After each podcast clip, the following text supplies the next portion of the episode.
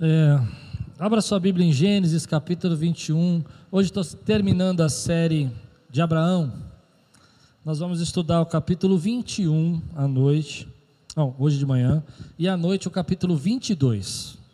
Texto lindo do capítulo 22, quando Deus pede Isaac para Abraão.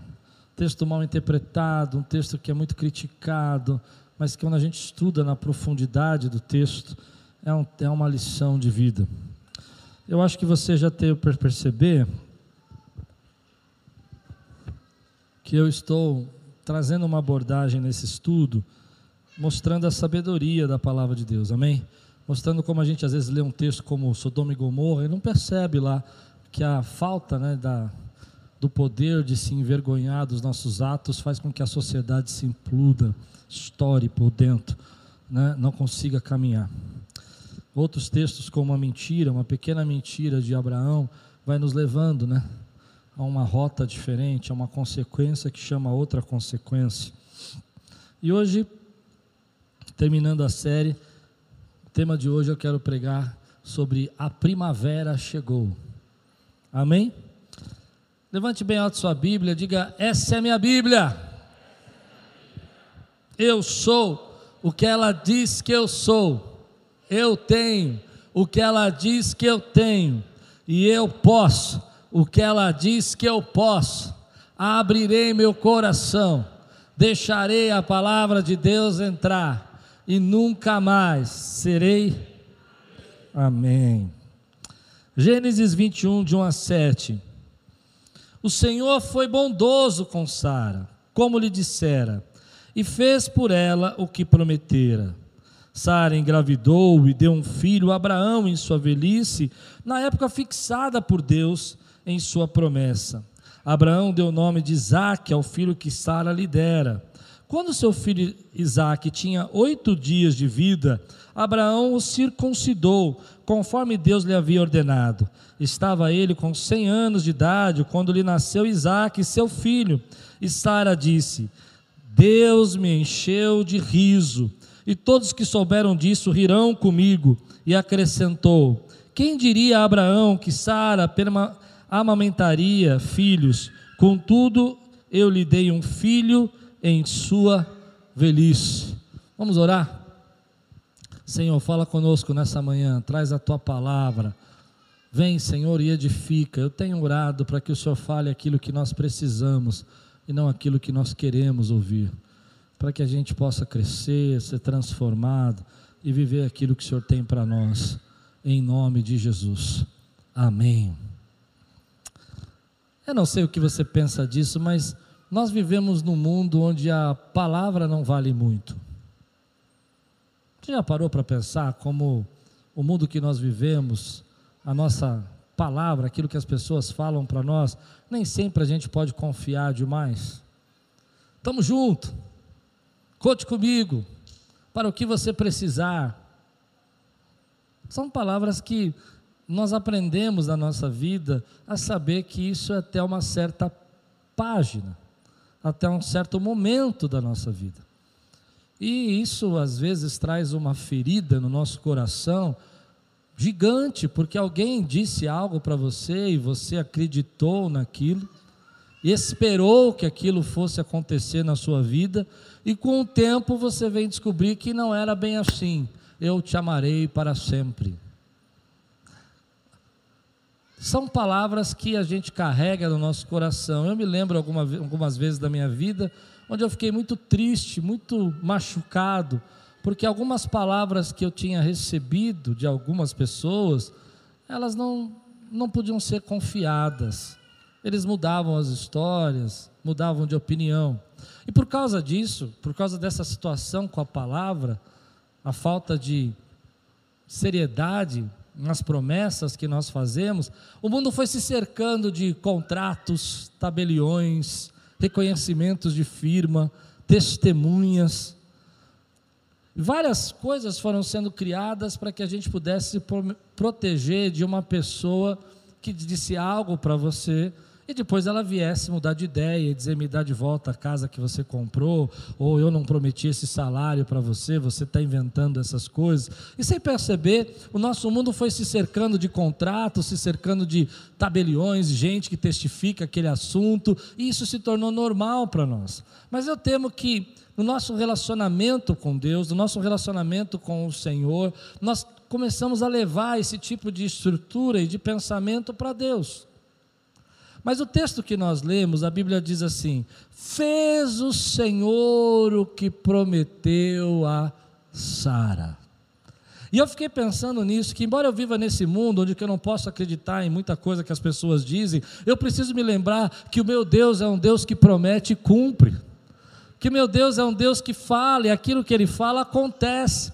E Jeremias, capítulo 1, versículo 12, diz assim: Eu sou o Senhor que vigio a minha palavra para que ela aconteça. Deus então vigia a palavra dele para que ela, ela possa se realizar na tua vida. E tudo que eu aprendi nessa série sobre Abraão e a jornada dele é o quanto Deus vigiou a palavra dele para que Sara fosse abençoada. Semana passada nós estávamos estudando, Sara não estava na tenda de Abraão, ela estava na tenda de Abimeleque, mas Deus, na sua misericórdia, foi lá e trouxe ela de volta, porque Deus cumpre a sua palavra e vigia sobre ela para que ela se cumpra na nossa vida. Talvez hoje você esteja vivendo um tempo onde que você passou dias, anos esperando algo acontecer na tua vida. E você olhe para você e você começa a dizer: Olha, eu me sinto fraco, eu não tenho a mesma força que eu tinha antes, eu não me acho resolvido ou condição de resolver esse problema. Talvez você até pense assim: Olha, ainda que Deus faça isso na minha vida hoje, o que isso vai, vai servir? Eu já tenho uma certa idade, não deu mais tempo de acontecer. Mas eu queria vir até você hoje e dizer assim: Ei, querido, Deus cumpre a sua palavra, ainda que você esteja esperando há muito tempo porque é isso que está acontecendo nesse texto. Depois de 25 anos, depois de desvios, depois de Sara ir parar na tenda do Faraó, depois de Sara fazer um plano com Agar, e Agar não dá certo o plano, Ismael nasceu, e aí deu toda aquela confusão que nós estudamos. Depois de Abraão mentir e Sara ir levada para a casa de Abimeleque, ainda assim Deus diz: Ei, eu cumpro o que prometi na sua vida, e eu sou capaz de fazer quem pode dizer glória a Deus por isso, querido? O desgaste do tempo, a maneira como a gente encara tudo isso, a forma como a gente olha para tudo isso, a gente diz: Meu Deus, o tempo está me enfraquecendo. Mas Deus vem na Sua palavra e fala assim: Eu fiz o que prometera, eu fiz o que eu disse que ia fazer. Eu creio nesse Deus. Eu creio no Deus que faz o que promete. Eu creio num Deus que, ainda que a gente não entenda as coisas, as situações, Ele vai velando, vai vigiando a Sua palavra para nos trazer de volta para aquilo que Ele prometeu. Mas não foi, foi fácil. Do dia que o anjo disse, né, o Senhor disse: Abraão, Sara, na primavera terá um filho, e a primavera chegou aqui na vida de Abraão, houve um inverno grande. Abraão sai da terra dele, vai morar na terra de um povo pagão, vai viver lá, fica com medo, mente a respeito de Sara. Todas essas coisas vão acontecendo. Eu não sei se você vai receber essa palavra como eu recebo, mas nós vivemos um tempo de muito pessimismo. Eu tenho ouvido pessoas o tempo todo falar de coisas ruins. E eu entendo. Nós estamos vivendo um tempo difícil. Tempos de perdas, tempos de pessoas doentes, tempos de dificuldades. Mas quando eu olho para esse texto, eu, eu consigo perceber que a primavera chega. E que ciclos da nossa vida terminam. E ainda que eu esteja vivendo no inverno hoje, ele esteja demorando para passar, um ciclo termina para outro começar, e Deus tem uma primavera para a minha vida.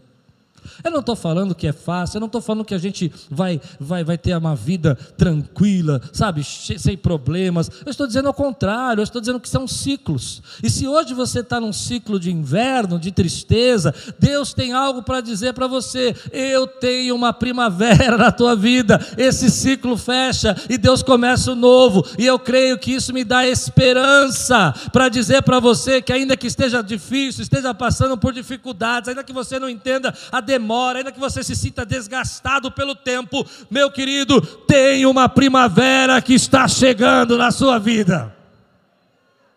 Ah, meu irmão, eu, eu, eu, entendo, as pessoas estão certas, a gente não pode ficar negando as dificuldades, nós não podemos ficar escondendo as lutas, eu entendo tudo isso, é verdade, mas eu sei de um Deus que termina um ciclo e começa o outro, eu sei de um Deus que diz para mim: ei, você vai segurar no seu colo aquilo que vai encher sua boca de riso, eu creio num Deus que diz: eu velo pela minha palavra para que ela se cumpra, eu creio num Deus que diz: ei, ainda que possa estar demorando e você não sinta mais força em você, eu sou sou o Deus que posso fazer o impossível acontecer na sua vida.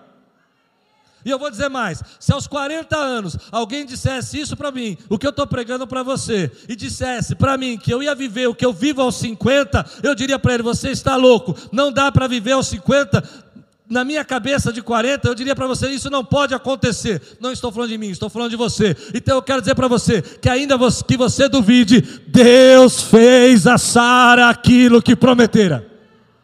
Quem pode dizer glória a Deus aqui? Quem pode dar um brado aqui e dizer eu creio nesse Deus? O inverno é longo.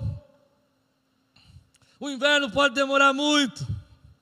E tem gente aqui que está desgastado. Mas eu venho dizer para você: tem primaveras. Eu não estou dizendo que a vida é primaveras. Eu estou dizendo que tem primaveras. Tem tempo de se alegrar. Tem tempo para tudo, tem tempo para chorar, mas tem tempo para se alegrar. Tem tempo para prantear, mas tem tempo para agradecer e dizer: Senhor, obrigado, porque o Senhor cumpre as suas promessas na minha vida. Você crê nisso? No versículo 2, a Bíblia diz assim: Na época fixada por Deus em Sua promessa. Isso me chamou muita atenção, porque eu não gosto muito da ideia de época fixada. Eu não gosto de pessoas que dizem assim: olha, Deus vai fazer isso no tempo tal na tua vida. Eu não gosto disso. Aliás, eu não gosto nem de esperar. Eu fico impaciente numa fila de um drive-thru. Se eu vou num restaurante, tem duas pessoas, a moça fala para mim, 15 minutos de espera, eu vou embora. Eu falo, obrigado. Não é? Eu não gosto de. Quer me deixar irritado é o farol tá verde e você está começando a diminuir para 40, 30, 20. E aí, quando fica amarelo, você passa e eu fico. Eu falo, esse era o inimigo que estava dirigindo aquele carro lá. Porque eu não gosto de esperar. Mas aqui tem um segredo para a nossa vida, tem algo forte no tempo fixado por Deus. Eu, eu vi uma história hoje de manhã, eu falei, Deus, o Senhor tem umas brincadeiras comigo que são engraçadas. Eu não sei quem mandou isso para mim, quem escreveu, eu não lembro agora, mas eu recebi isso. E dizendo assim: tem muita gente reclamando do tempo de Deus. E diz assim: olha, com 19 anos eu quero ser um milionário. E aí ele contou a história seguinte: com 19 anos ele foi um milionário, com 24 ele perdeu tudo. Mas o outro, com 30 anos, aprendeu lá na Quírios a juntar 1% e não perdeu nada. Ele queria casar com 21 e disse que se Deus não casasse com 21 para titia ele não ficava. Titio. Casou com 21 para separar com 23. Mas o outro esperou até 30 e tem uma família abençoada no Senhor. Porque Deus tem um tempo para fazer algo na nossa vida. Você crê nisso, querido? E às vezes a gente começa a viver esse tempo e a gente não consegue entender e, e, aprender a esperar no Senhor é uma grande lição que a gente precisa. Mas eu queria dizer uma palavra para vocês: se você crê, se prepara, querido, porque eu sinto a presença de Deus nesse lugar, nessa manhã. Vale a pena esperar no Senhor. Vale a pena confiar. Quantos creem que vale a pena confiar no Senhor? Vale a pena, querido, saber que Deus cumpre a sua promessa. E eu fiquei olhando para esse texto. Eu não estou dizendo que isso é um padrão, mas na minha vida já algumas vezes aconteceu dessa maneira, um certo padrão. Quando você começa a olhar a, o tempo fixado por Deus, a história começou assim. É, Gênesis 15, Deus falando para Abraão: sua parentela vai ser uma bênção, você vai, vai ter aí uma grande multidão. Lembra? Nós começamos ali sai da tenda, olha as, as, estrelas do céu. Depois Deus chamou e foi mais claro, disse: Você vai ter um filho, Abraão. E Abraão falou: Uau, amém. Depois Deus foi mais claro, ele foi, foi afunilando a revelação. Ele foi dito: Olha, você vai ter um filho e vai ser de Sara. Uau, que bênção. Mas depois Deus foi mais claro ainda e disse: Na primavera, você vai segurar o teu filho. E eu fiquei pensando que Deus, quando trabalha conosco, ele trabalha assim. Primeiro ele diz para nós, vai, ser uma benção. Eu me lembro quando Deus me chamou para ser pastor, para tentar explicar o que eu estou querendo dizer. Deus não falou que ia ser pastor, Deus falou assim: vai para o seminário. E eu me lembro que o irmão do Ricardo aqui da igreja, o Paulo, estava na secretaria do seminário, ele é um amigo de muitos anos, e eu estava lá e ele olhou para mim e falou assim, preenchendo a ficha, e eu deixei em branco, pastor, missionário, educador. E ele olhou para mim e falou assim: Você vai ser o quê, rapaz? Eu tinha 19 anos. E eu disse: Eu não sei, Deus só mandou fazer seminário. Ele falou: Não, mas não pode, tem que preencher a ficha, escreve alguma coisa. Eu falei: Mas Deus não falou se você é missionário, pastor. Ele falou: Ele olhou para mim, olhou para a ficha, você tem cara de pastor. Preencheu. Eu não sabia. Deus vai colocando a revelação dele e vai mostrando. Eu vou dizer uma coisa que eu creio, querido. Eu não sei que estágio você está. Talvez você esteja no estado onde Deus está falando para você, geral. Vem para Quírios, você vai ser uma bênção. Você não sabe o que fazer. Mas Deus vai afunilando isso com o tempo, Ele vai revelando para você algo. Até que Ele vai chegar para você e vai dizer assim: olha, o teu chamado, no meu caso, o teu chamado é alinhar as pessoas com o meu propósito. Eu chamei você para curar pessoas. Então é isso que eu tenho que fazer. Agora eu entendi. Mas Deus não fala de uma vez. Mas eu creio, meu irmão, que ainda que eu esteja no 1, no 2, ou no 3, ou no 4, geral, quase específico, agora eu entendo o que eu tenho que fazer, eu tenho que ser pastor, agora eu entendo que ser pastor é na Quírios, agora eu entendo que ser pastor na Quírios é para curar pessoas, até chegar lá, até chegar lá, depende de onde você está. Quem está entendendo o que eu estou pregando aqui? Deus tem uma primavera para você e ela está chegando. Aleluia. Aleluia. Você crê nisso? Agora, o problema, querido, que eu fiquei pensando nesse texto, eu gosto de pensar nisso, eu gosto de ficar estudando, é que eu não sei quando vai ser minha primavera. Eu não sei se eu estou na primavera. Será que eu já cheguei na primavera? Eu não sei. E essa angústia de você não saber quando é a sua primavera é o que faz muita gente impedir o processo de Deus na sua vida. A Bíblia diz, em Hebreus capítulo 11, versículo 11. Eu vou ler para você. Preste atenção, receba essa palavra. Pela fé, Abraão e também a própria Sara, apesar de estéreo e avançada em idade, recebeu poder para gerar um filho. Agora, perceba essa parte. Porque considerou fiel aquele que havia feito a promessa. Você para de esperar, você para de acreditar, você para de andar no tempo de Deus quando você deixa de acreditar que Ele é fiel para cumprir o que Ele prometeu. O texto está dizendo para nós é que nos compete a crer. Nós não sabemos em que época fixada Deus vai fazer algo na tua vida. Talvez você esteja esperando alguma coisa há muito tempo, uma primavera na sua vida. Uma promessa de Deus, um sentimento no seu coração, uma porta nova, um trabalho novo, uma, uma situação nova na tua carreira, um momento novo na tua vida espiritual. E você não sabe quando Deus vai fazer isso. Mas a Bíblia está dizendo assim: apesar da demora, apesar do tempo, você considera fiel aquele que prometeu? Porque se você considera fiel aquele que prometeu, continua acreditando naquilo que Deus falou que ia fazer na sua casa. Continua acreditando naquilo que Deus falou que ia fazer na sua vida. Essa é uma palavra tão forte para nós, porque às vezes a gente pede o processo porque a gente não tem paciência de esperar. Você não consegue esperar. Você não consegue criar raízes. como, como Sara, lembra de todo o processo, e Abraão, com algumas mentiras, com algumas atitudes erradas, tentando criar um bom plano para adiantar o tempo de Deus na vida deles, nós perdemos aquilo que Deus está planejando de nós, para a nossa vida, porque não sabemos esperar.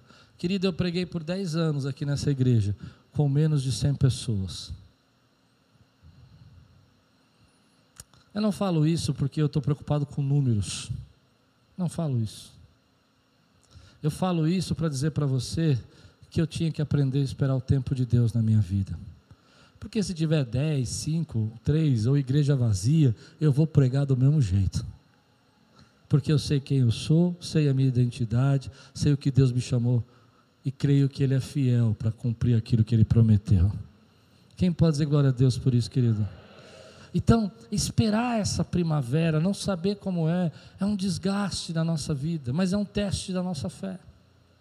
Você continua acreditando que Deus tem algo para fazer na sua vida?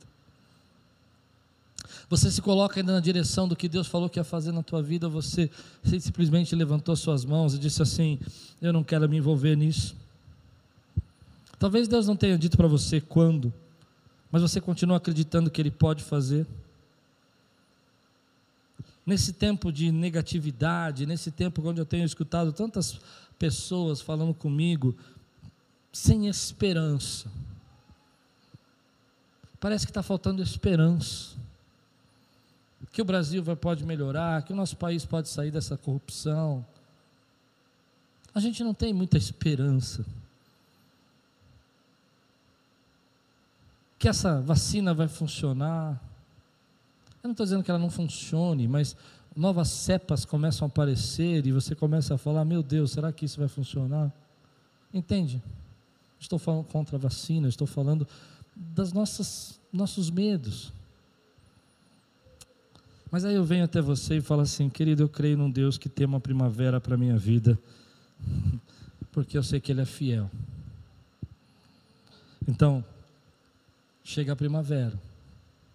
E Sara, com 90 anos de idade, vai até um bercinho que talvez Abraão tenha feito, um cestinho. Pega Isaac, levanta, segura ele no colo, com seus braços já de 90 anos, enfraquecidos. E ela diz assim: Deus me encheu de riso. Deus me encheu de riso. Em outras palavras, ela está dizendo assim: o tempo de sorrir chegou. Chegou o tempo, 25 anos se passaram, mas eu ainda estou segurando o meu riso. Eu sou um esperançoso. Não esperançoso de esperar, de ficar esperando. Eu sou um esperançoso de acreditar que Deus tem coisas grandes. E quando eu leio esse texto, a única coisa que vem no meu coração é que Deus um dia vai colocar no seu colo aquilo que vai te encher de riso. Se você souber esperar no Senhor. Se você crê que Ele é fiel para cumprir a sua palavra. Se você não adiantar não procurar resolver o seu problema. E ainda assim, mesmo quando você fizer e confiar nele, ele vai endireita as tuas veredas, ele puxa você de volta para o caminho certo. Ele diz: Eu velo pela minha palavra. Sara, sai dessa casa. Abraão, para com isso, volta lá. Ele vai ter que orar por todo mundo, porque eu tenho uma promessa. Então chega o tempo de Sara segurar esse neném no colo e dizer assim: Ei, meu Deus, enche minha boca de riso. E diz mais, a palavra diz mais, ela diz assim: E todos que souberem disso rirão comigo. A tua bênção vai alegrar até aquele que, que diz: Olha, não acredito que isso vai acontecer. Eu nem imaginava que podia acontecer na tua vida. Mas ele vai dizer assim: Uau! Você é uma mulher de fé. Hein? Você acredita, embora a gente sabe que Sara não tinha muita fé, ela deu risada, né? Já vou pregar sobre isso. Mas o tempo de sorrir chega na nossa vida. E eu, eu fico pensando, querido, que às vezes a gente não consegue enxergar isso. Hoje eu quero trazer você para a esperança. Deus cumpre a palavra dele. Tem um tempo que a gente tem um inverno na nossa vida e às vezes ele é longo, mas Deus, na sua misericórdia, tem uma primavera para nós. Ciclos se fecham, outros ciclos se abrem. Talvez às vezes você não perceba isso, você veio a, entender que eu estou pregando que vai ser uma vida de primaveras. Não, eu não estou dizendo isso. Eu estou dizendo que nós temos ciclos da nossa vida. O que eu estou dizendo é que, ainda que você esteja num ciclo de inverno, você precisa voltar a crer que Deus tem respostas para você e Ele pode colocar no seu colo aquilo que vai encher o seu rosto de riso. Tem coisas que Deus resolve para mim em um mês, um dia. Eu oro e Ele fala: está aqui, filho, está na tua mão.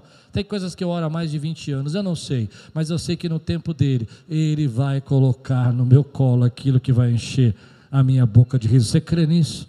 Quantos aqui podem dizer para você mesmo: olha, tem esperança? Diga comigo assim: tem esperança. Ah, meu querido, como é difícil a gente enxergar esse tempo, você ficar esperando essa primavera que não chega, mas aí vem a Deus e diz assim: Olha, eu sou fiel para cumprir o que eu disse que faria. Esse é meu Deus. Toda vez que eu estou numa situação, e você já deve ter percebido isso, que eu me sinto preocupado, ansioso, a primeira coisa que eu gosto de pensar é dizer assim: Ei, eu confio naquilo que ele prometeu que ia fazer. Esse é meu Deus. Amém? Mas quando você volta um pouquinho para trás, quando você volta um pouquinho, lá no versículo 1, eu deixei uma parte aqui para ministrar agora. A Bíblia diz: O Senhor foi bondoso com Sara. Nesse tempo que nós estamos vivendo, onde que a gente não pode acreditar nas palavras, às vezes fica chateado, ofendido, nesse tempo que a gente não quer esperar, eu conheço algumas pessoas que você deve conhecer, que elas dizem assim para mim: Eu não tenho nada para agradecer. Você conhece alguém que já disse para você que está deprimido, está depressivo, e ele olha para a sua vida e ele fala assim: Olha, eu olho para a minha vida no meu passado, só foi luta, só foi batalha. Outro dia eu, pastor, estava atendendo uma pessoa e ela disse assim para mim, eu fiquei escandalizado, o Anderson acredito que sim também, não sei, minha opinião, mas ele disse: Olha, eu estou casado com essa mulher há 20 anos e a nossa vida foi sempre uma tristeza. Eu falei: Uau! Uau! Mas é comum nós olharmos para a nossa vida, e eu tenho percebido que uma das coisas que gera muita depressão em nós é não enxergar a bondade do Senhor. Eu queria que você dissesse didaticamente: O Senhor tem sido bondoso comigo. Quase acreditei em você, mas agora eu vou acreditar.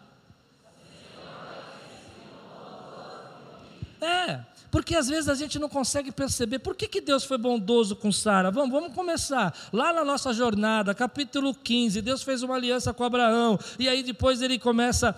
Antes disso, né? Abraão mente, Sara vai parar na, na, casa do faraó. Deus podia ter deixado lá, mas Deus trouxe de volta. Depois a Bíblia diz que Abraão estava lá recebendo promessa, e Sara vai fazer um plano com Agar, e Agar tem Ismael, mas Deus, na sua misericórdia, resolve o problema e fala: Eu vou fazer a sua descendência descendência de Sara. Ele podia ter dito: Olha, tá bom, Sara, você quis resolver o problema? Esquece então. A partir de agora, fica mesmo com Ismael. Aliás, eu estava estudando o texto da noite, muito interessante. Escuta a pregação da noite, é, porque a, os islâmicos acreditam que quem foi ser sacrificado foi Ismael e não Isaac. É bem interessante. Então ele podia ter dito: fica com Ismael, mas não, ele disse: Eu tenho uma promessa com Sara, eu vou cumprir na vida de Sara. Aí depois o texto vai dizendo para nós, a Bíblia vai dizendo para nós, que Abraão de novo é rescindente, cai no medo de novo, se afasta da, da, promessa. E aí parece que ali acabou. Agora acabou, porque Sara já está na casa de Abimeleque. Abimeleque é um rei pagão, ele não teme a Deus, mas Deus vem, intervém num sonho, vai colocando, porque Deus é bondoso. Mas eu vou contar essa história como você conta. Posso? Você conta essa história assim, você diz, bom, sabe, eu estava com medo, aí eu falei uma coisinha só, só um probleminha, e aí causou uma confusão. Deus não podia ter me tirado de Faraó. Por que, que Faraó veio até aqui? Por que, que Deus não resolveu? Quem está me acompanhando aqui? Aí depois você vai contando, vai contando a sua história assim. Não, eu só quis resolver, não era uma coisa tão complicada. Eu fui lá, dei uma ideia, e aí, sabe, pegou a ideia, e aí está acontecendo, e aí Agar tem um filho, mas eu não. não... E Deus diz para você: eu não desisto de você, eu sou bondoso com você, eu trago trago você de volta. Mas a gente perde às vezes o poder de enxergar essa bondade de Deus. Eu, quando li esse texto, Deus foi bondoso com Sara. Eu fiquei pensando como Deus foi bondoso comigo, porque nada do que Deus me, que eu tenho, que Deus me deu, eu mereço. Nada, querido. Como Deus foi bondoso com a minha casa, com a minha esposa que Ele me deu, com as minhas filhas que Ele me deu com esse ministério tão lindo que Deus nos deu. Deus foi bondoso, não foi mérito. Quantas vezes na minha juventude eu fugi, eu, eu, e Deus tinha uma promessa na minha vida que eu ia ser pastor, eu corri, eu fui embora, me escondi, e Deus, da sua graça, falou: Eu velo pela minha palavra para que ela se cumpra, porque Deus é bondoso. Recobre esse poder de enxergar a bondade de Deus na tua vida, que te restaura, que te perdoa que te liberta. Porque tem muita gente ficando deprimido, porque olha para a sua vida e não consegue enxergar a bondade de Deus. Eu gosto de pensar assim: aonde eu estaria se não fosse a misericórdia de Deus? Bem provavelmente nem vivo eu estaria. Verdade, sem exagero, sem demagogia. Não estaria vivo se não fosse a misericórdia de Deus. Você não conheceu o Klaus com 19 anos, 18 anos. Deus teve misericórdia de mim, porque Ele foi bondoso comigo. E tem gente aqui que estou contando a minha história, que é a sua história. Não foi diferente com você. Ele não agiu de forma estranha com você. Ele foi bondoso com você. Quantas vezes você quis escapar da mão dele e ele pegou você de volta e te trouxe? Quantas vezes, quantas pessoas eu conheço que já poderiam ter morrido aqui de overdose, e Deus, na sua glória, trouxe de volta e libertou do vício, porque Ele foi bondoso. Entender que Deus é bondoso não é entender que a nossa vida não tem problema. Entender que Deus é bondoso é entender que, ainda que a gente tenha algumas atrapalhadas na nossa vida, Ele, na Sua misericórdia, vem e diz: Ei, eu velo, eu vigio aquilo que eu disse que ia fazer na sua vida. Quantos aqui podem adorar um Deus bondoso hoje? Nesse tempo que as pessoas estão deprimidas e elas falam assim, pastor, parece até que o ímpio prospera e eu não prospero. Parece que aquela pessoa que não teme a Deus, ela vai tão longe e eu não vou. Parece que eu busco, busco e oro e Deus não responde. Meu querido, eu tenho aprendido algo nesses dias, nessa pandemia, que tem sido muito forte para mim. Deus tem sido maravilhoso com a minha vida. Hum. Mas não é porque eu tenho tudo, não. Não é porque eu não tenho problema, é porque eu consigo enxergar. Ao invés de contar minha vida pelas desgraças que eu vivi, eu conto a minha vida pelos resgates que eu vivi. Quem pode dizer glória a Deus? Acho que você não entendeu o que eu disse. Tem gente contando a vida pela desgraça. Meus pais se separaram. Eu conto minha vida assim. Meus pais se separaram. Eu podia estar fora no mundo, perdido nas drogas, envolvido com um monte de gente bandida. Deus me resgatou daquele lugar. Você pode dizer glória a Deus, querido? Deus foi bondoso.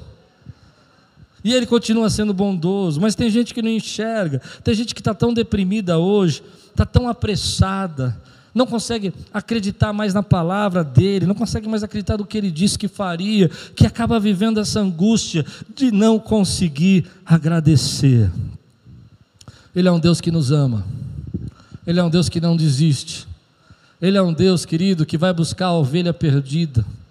Ele é um Deus querido que quando olha para você, ele apaga as suas transgressões e dos seus pecados ele não lembra mais. Ele é um Deus que, ainda quando você toma uma decisão errada, mas confia nele, busca ele, tenta fazer o que acha que é a vontade dele, ele endireita as suas veredas. Ele é um Deus, querido, se você não está entendendo o que eu estou pregando, que ele dá um sonho a um rei chamado Abimeleque, para que ele liberte aquilo que está preso, para que você volte para a graça dele. Ele é bondoso, ele continua sendo bondoso. Nesse tempo que a gente teve muitas perdas, muita gente querida partiu, gente que a gente ama, gente que está sofrendo com isso, eu entendo isso, mas eu não consigo parar de pensar que é bondoso. Eu me lembro uma vez que eu estava muito bravo com Deus, muito triste, porque Deus tinha dito que ia levar meu pai. E eu fiquei triste, porque eu sabia que Deus ia levar meu pai. E eu falei, Deus, que negócio é esse? Eu sou teu servo, dá mais anos de vida para o meu pai. Até que um dia meu pai ficou doente e foi parar na minha casa. Nem todo mundo vai ter isso para saber. A gente não sabe o que vai acontecer. Mas quando meu pai estava em casa, ele ficou deitado na sala. E durante uma noite eu subi para o meu quarto, era um sobrado. Quando eu comecei a descer na escada à noite para ver se meu pai estava bem, eu escutando meu, eu escutei meu pai orar. Eu não acho que ele orou teologicamente, eu não acho que ele orou de forma correta, mas ele disse assim: JC. Meu pai chamava Jesus Cristo de JC. Ele disse JC, eu parei na escada. Não sei se devia ter feito ou não, mas ele disse assim: Eu não aguento mais essa dor, eu não aguento mais essa humilhação. E ele disse assim: Puxa vida, te servi, agora você não quer me levar? Lágrimas corriam nos meus olhos, tive que enxugar as lágrimas, esperar ele acabar de orar, e naquela dia seguinte meu pai foi para a glória. Sabe por quê? Porque Deus é Deus bondoso. Eu queria que ele vivesse mais, mas ele não aguentava mais. Era o tempo dele. Eu não estou dizendo que isso é para todo mundo, não estou dizendo que isso é para você. Eu estou dizendo que eu aprendi a olhar a bondade de Deus nos detalhes que a gente às vezes não enxerga. Eu aprendi a enxergar que às vezes eu culpo Deus, porque eu não consigo enxergar a graça dele me restaurando me trazendo de volta. Deus foi bondoso com Sara. Ele podia dizer: tá bom, Sara, chega. Você riu. Você não riu? Você riu. Eu falei que você ia ter um filho na primavera e você fez, estava atrás da tenda, você achou que eu não via, mas eu via, porque eu vejo tudo. Mas Deus diz assim: que ainda que um riso de deboche de Sara, olha que coisa isso, para a gente pensar, ainda que ela riu, debochou daquilo que Deus estava falando que ia fazer, Deus ainda foi bondoso com ela. E tem gente aqui, querido, que hoje precisa ser restaurado na alma, acreditando que Deus é bondoso. Quantos creem aqui que Deus é bondoso? Meu querido, quantas pessoas falam isso para mim durante a semana? Eu não tenho nada de bom, eu não tenho nada para agradecer. Minha vida nunca foi uma bênção. Olha, eu, eu, desde que eu me converti, essa é pior, essa é pior. Essa rasga meu coração. Desde que eu me converti, eu só tenho luta. Quer dizer que com o diabo você tinha menos luta. Você já deve ter ouvido alguém falar isso para você. Desde que eu me converti. Aqui ninguém fala isso. Aqui todo mundo aqui está acima desse nível já. Mas a gente fala, querido. Senhor. Nesse tempo eu tenho olhado e falado, como o Senhor é bom. Como o Senhor é bom para me guardar. Como o Senhor é bom para que aquela vez que eu estava na rua, aquele homem colocou a arma na minha cabeça, ele podia ter apertado o gatilho, o Senhor mandou ele soltar. O Senhor é bom. O dia que a Lupe foi levada, sequestrada lá para o meio de um campo de futebol, e o camarada viu que ela tinha uma Bíblia, e o senhor tocou o coração, porque o senhor é bom. Ah, mas você vai dizer para mim, eu sei, eu sei. Ah, mas Deus não podia ter evitado? Deus não podia ter feito o bandido não haver? Podia, mas nós estamos no mundo mal. Nós estamos no mundo, querido, que a, a é maior de você estar vivo do que a probabilidade de você estar morto. Consegue entender o que eu disse? Mas Deus, na sua misericórdia, tem sido bondoso com você. Hoje eu quero trazer esperança. Deus tem uma primavera. Deus tem um momento que Ele coloca no teu colo aquilo que vai encher sua boca de riso. Mas você precisa enxergar a bondade dele. Você precisa aprender a esperar o que Deus tem para fazer na tua vida. Você precisa saber que Ele não está atrasado, que você não precisa ficar apressando, que Ele vai fazer no tempo dele aquilo que Ele prometeu. Quem crê aqui, dá um grande glória a Deus aqui. Quem crê nesse Deus bondoso, aleluia. Eu nem sempre consegui ver assim. Eu nem sempre consegui enxergar.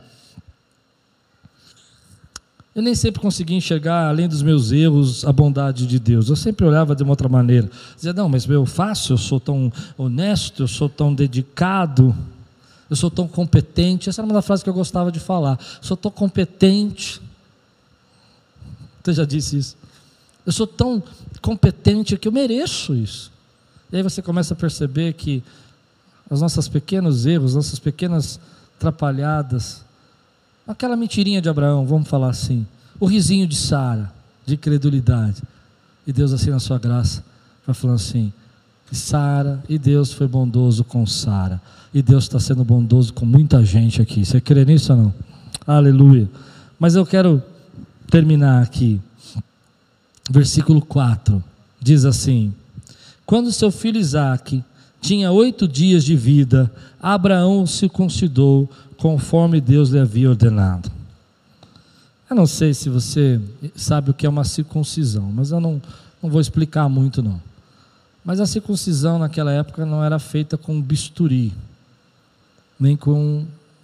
Não gosto nem de pensar, me dá uma balança às pernas, e nem com, com anestesia. Você espera um filho 25 anos. Quem é pai aqui vai entender o que eu vou dizer. Eu me lembro quando minha filha era criança, é, pequenininha e o médico falou que ia precisar tirar o sangue dela. Foi lá com uma agulhinha fininha, eu já comecei a ficar desesperado. Imagina você pegar o seu filho com oito dias, oito dias. Oito dias é um bebezinho assim que cabe aqui, assim, né? No meu antebraço, assim, no mar. Mas grandes bebês cabem na minha mão com o meu antebraço. Ele pega aquele dedezinho, que ele esperou 25 anos, que ele acreditou na fidelidade de Deus, e ele leva para a pedra. E na pedra ele vai cortar o prepúcio do menino, sem anestesia, sem nada. E a Bíblia vai dizer por que, que Abraão fez isso. A Bíblia vai dizer assim: que ele fez isso porque estava fazendo aquilo que Deus ordenara. Esse era o símbolo da aliança, esse era o símbolo do pacto.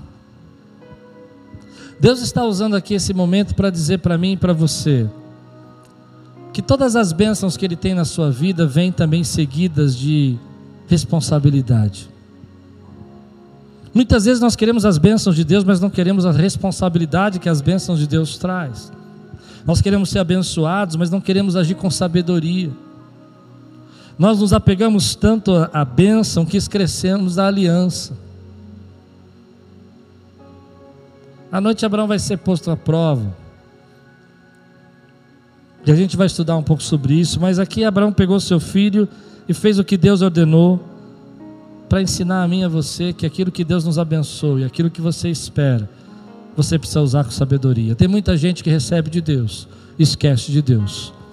Tem muita gente que espera a promessa e quando recebe a promessa esquece da responsabilidade. Eu creio que Deus vai abençoar a sua vida financeira, mas você precisa entender que isso é para responsabilidade. É para que você possa abençoar. Nunca se trata de você, se trata dos outros. Eu creio que Deus pode abençoar a sua família, seu casamento. E Ele vai fazer. Mas isso se trata de você entender que agora é uma nova responsabilidade. Quantas pessoas você conhece que após receber de Deus aquilo que Deus disse que faria, aquilo que ela desejou, ela se esquece do Deus que deu a ela? Eu conheço várias. Parece que a bênção se tornou tão pesada. Mas a Bíblia diz que no dia certo, no oitavo dia, que era o dia que Deus tinha determinado. Abraão vai fazer aí a aliança do filho dele.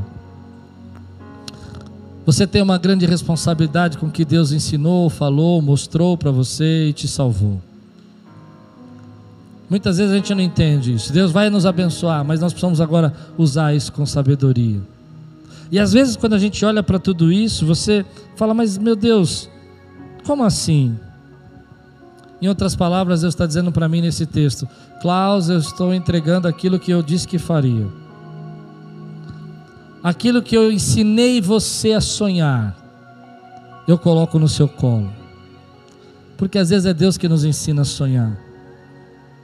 Eu nunca imaginei que seria pastor e Deus me ensinou a sonhar. Eu nunca imaginei que eu viria a essa igreja e Deus me ensinou a sonhar. Eu me lembro no dia que eu entrei numa igreja fora do país e lá naquela igreja era desse formato e agora Patrick esteve aqui um tempo atrás, ele disse: "Uau, você copiou igualzinho". Porque Deus me ensinou a sonhar. Mas o Deus que nos ensina a sonhar diz assim para mim e para você: Ei, eu estou entregando aquilo na sua mão que te enche de riso, mas não é para você relaxar agora. Lembra que você tem uma aliança comigo. Você recebe essa palavra na sua vida? Aleluia. Nesse tempo de tristeza, o Senhor cumpre a sua palavra. Se você crê, fica de pé no teu lugar. Quero orar com você agora. Quero abençoar a tua vida. Quero declarar isso. Quero trazer esperança. Quero fazer você sonhar aquilo que são os sonhos de Deus. Eu aprendi uma coisa quando eu era bem novo. Há sonhos que Deus vai colocar na sua cabeça, que são sonhos dele. Entende isso? que você nunca imaginou que ele ia fazer isso com você. Mas ele fez você pensar, imaginar, porque ele está ampliando a sua visão. E pode ser que demore 25 anos, mas vale a pena esperar. Vale a pena esperar o que Deus tem dito que vai fazer. E quando chegar, não é porque chegou que a sua aliança terminou, a aliança continua com Deus. Você recebe essa palavra na sua vida? Sabe o que eu creio? Eu creio muito nisso. Já vivi isso algumas vezes. Eu tenho orado para que Deus faça isso. Eu creio que um dia eu vou chegar na minha casa e meu telefone vai tocar e a bênção que eu estou esperando vai chegar. Você crê? Eu creio, querido, que como aquela irmã que contou, a Camila contou para nós, que teve 117% de aumento e a vida, talvez a carreira dela vai mudar, Deus pode fazer isso na sua vida também. Eu sei que Deus tem um tempo em que a primavera chega e que Ele pode fazer a diferença na sua vida. Feche seus olhos. Se você conhece um Deus bondoso, que vela pela Sua palavra, que no tempo determinado Ele cumpre o que prometeu, um Deus bondoso que diz para você e para mim: Ei, eu vou entregar na Sua mão, mas haja com responsabilidade, e você está pronto para viver aquilo que Ele tem para você. Levante sua mão, eu quero orar com você agora. Senhor, eu oro por esses irmãos. Para que eles possam segurar no colo aquilo que vai encher o coração deles de riso nesse tempo. Para que eles possam ter esperança num tempo de desespero. Para que eles possam ter, Senhor, a certeza que sonhos que eles têm no coração foi o Senhor que os ensinou a sonhar e que eles sejam, Senhor, guardados e abençoados em tudo, em nome de Jesus. Amém.